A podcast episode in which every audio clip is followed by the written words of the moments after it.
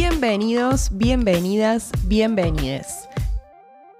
Mi nombre es Lupa Irone y en este podcast quiero compartir con ustedes todo mi conocimiento como bióloga, pero también como millennial. Vamos a usar la magia del Internet para construir un mundo mejor. Hoy vamos a hablar del fuego en los ecosistemas y por qué Córdoba, Argentina, Latinoamérica y la mitad del planeta está en llamas.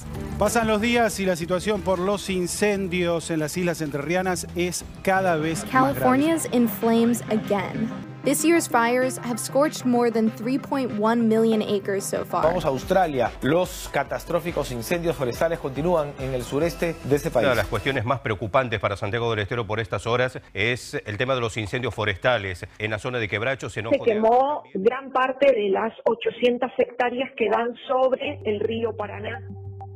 La primera palabra que se nos viene a la cabeza cuando pensamos en incendios es una catástrofe, ¿no? Una desgracia, algo que elimina la vida y deja solo cenizas y muerte a su paso.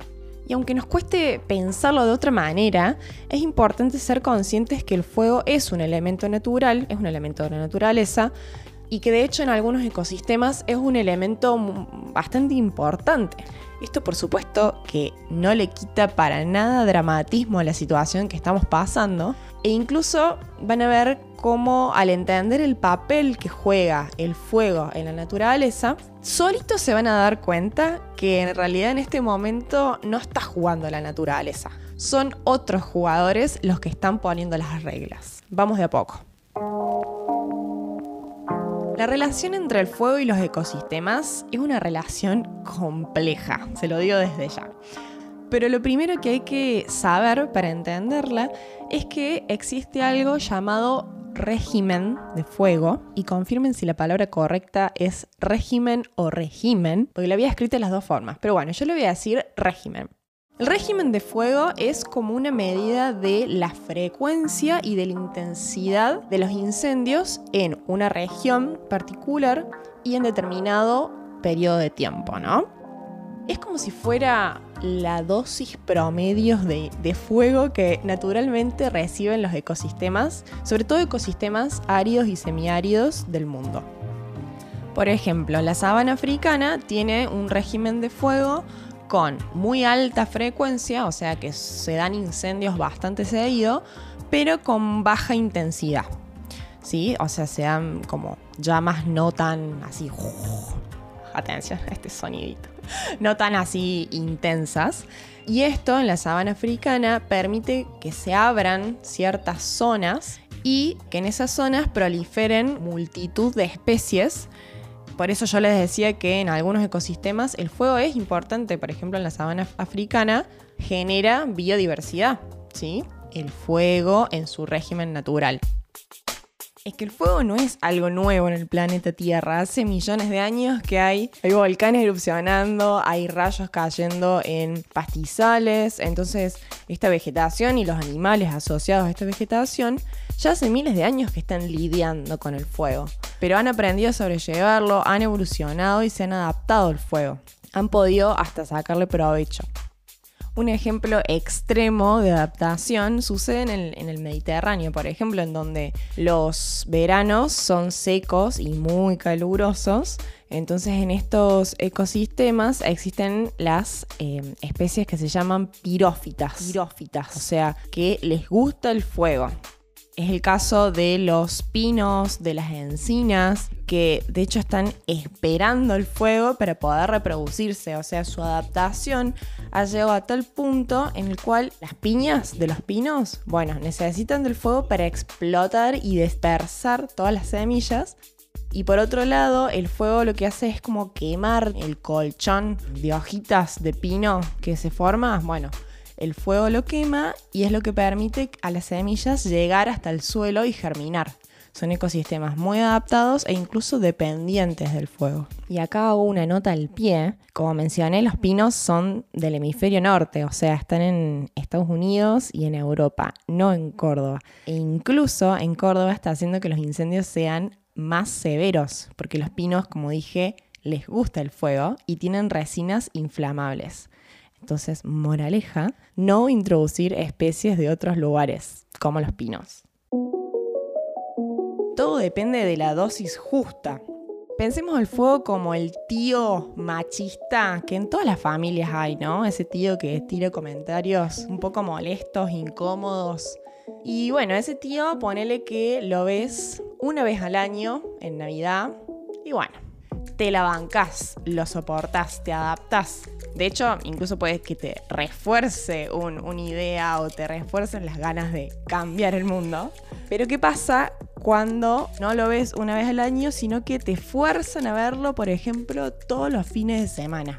Ahí el régimen cambió y puede ser que no te lo banques y que incluso te haga daño, ¿no? Te haga daño a la salud mental y a las ganas de vivir. Entonces, bueno, es igual con el fuego. Existe un régimen natural que para algunos ecosistemas es soportable y existe. En realidad no es que existe otro régimen, sino que hay actividades humanas que están modificando los regímenes naturales de fuego en algunos ecosistemas. Estas actividades están haciendo que haya regímenes de fuego en ecosistemas en donde no están adaptados los fuegos. Por ejemplo, no es natural que se queme el Amazonas. El Amazonas no está adaptado al fuego estado adaptado al calor y a la lluvia, al agua. Lo mismo pasa con las, con las yungas acá en Argentina, la selva paranaense, los humedales. Y esto, la verdad que es gravísimo, porque estos ecosistemas son muy sensibles. Al no estar adaptados, son súper sensibles y les cuesta muchísimo recuperarse, si es que se recuperan. Otro factor que modifica el régimen natural de los incendios es el cambio climático. Es un factor que opera obviamente a nivel global, pero no quería dejar de mencionarlo porque el cambio climático lo que está generando es que los lugares que ya eran secos sean cada vez más secos. Y obviamente que al fuego le gusta esto. Wow, bueno, hasta acá es muchísima info, mucha data. Si quieren la verdad, esto es un tema muy complejo y muy delicado de explicar, así que es como que estoy dándolo todo.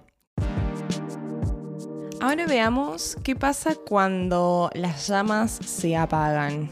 Los impactos a corto plazo y medio que a simple vista están relacionados, bueno, con la pérdida de un montón de formas de subsistencia de muchísimas familias, animales, biodiversidad.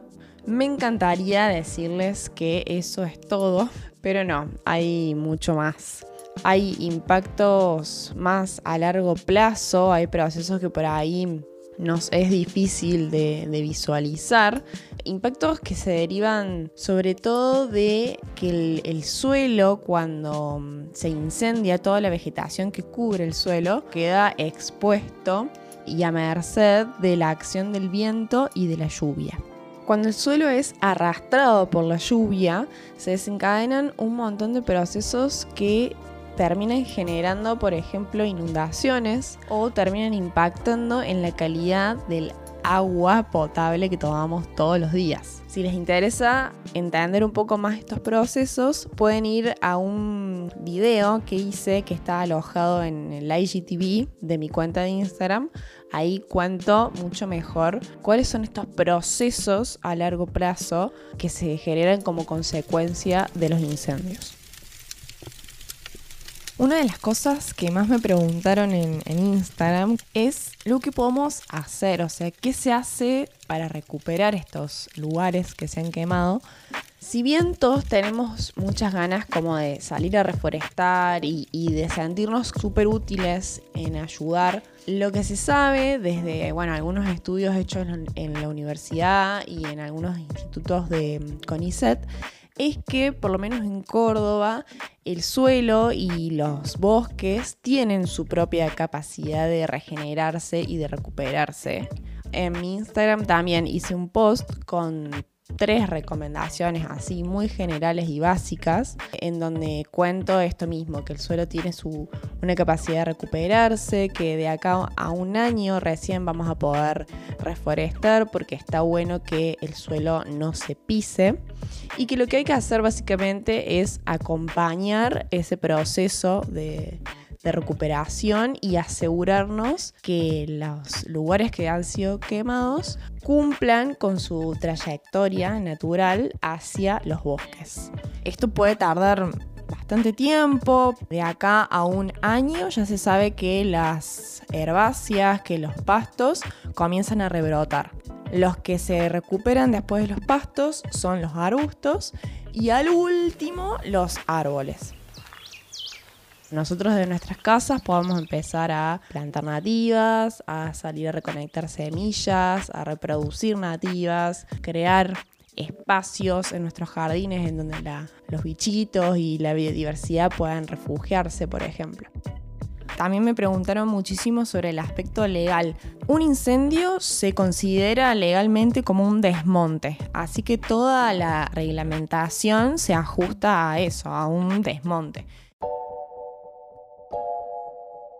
A mí la verdad que todo esto me afecta muchísimo, obviamente, y estaba como con ganas de hablar con alguien más, con otra persona que me aporte alguna otra visión, así que mm, bueno, me comuniqué con Agus. Hola Lu, ¿cómo andás? ¿Todo bien? Todo bien. Agustín Cerda es estudiante de abogacía y trabaja con temáticas ambientales en distintas organizaciones. Mi nombre es Agustín Cerda, tengo 19 años, soy coordinador de educación ambiental en Fundación Tierra Vida, soy vocal suplente en el Foro Ambiental y también estoy en la red Nuestra Córdoba. Y le pregunté cuáles son primero las leyes que se están incumpliendo al provocar estos incendios y por otro lado, cuáles son los vacíos legales que él detecta. Principalmente la ley que se está incumpliendo es la 9814 que es la ley de bosque nativo, hay varias cuestiones. Primero, saber que cuando se incendia una zona, eh, no se puede cambiar el uso del suelo y eso es lo que estuvo ocurriendo en los últimos años, ¿sí? Por poner un ejemplo bastante sencillo, se quema una zona y en un par de años ya está viendo que se está construyendo un country o que hay un campo de soja, por ejemplo, o de ganado.